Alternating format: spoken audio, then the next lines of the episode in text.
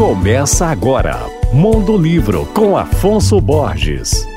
Alô, ouvintes leitores da Alvorada FM. Marcela Dantes, talentosa escritora belo-horizontina, lançou seu segundo romance intitulado João Maria Matilde. O livro, publicado pelo selo Autêntica Contemporânea, tem como personagem principal uma mulher de quase 40 anos que descobre seu pai, um português a quem ela não conheceu, está morto e deixou um testamento que a inclui. Diante disso, ela vai para Portugal, deixando no Brasil seu namorado e sua mãe, que tem Alzheimer e por isso não pode ajudá-la com informações essenciais sobre as suas origens. Esse é um livro que aborda autoconhecimento, herança familiar, saúde mental e laços afetivos. Em 2021, Marcela Dantes foi finalista de dois dos mais importantes prêmios literários brasileiros: o Prêmio São Paulo de Literatura e o Prêmio Jabuti, com seu romance de estreia, o Nem Sinal de Asas. Marcela escreveu também outro livro de contos intitulado Sobre Pessoas Normais, publicados em 2016, ano em que ela foi autora residente do Festival Internacional de Óbidos, o Fólio,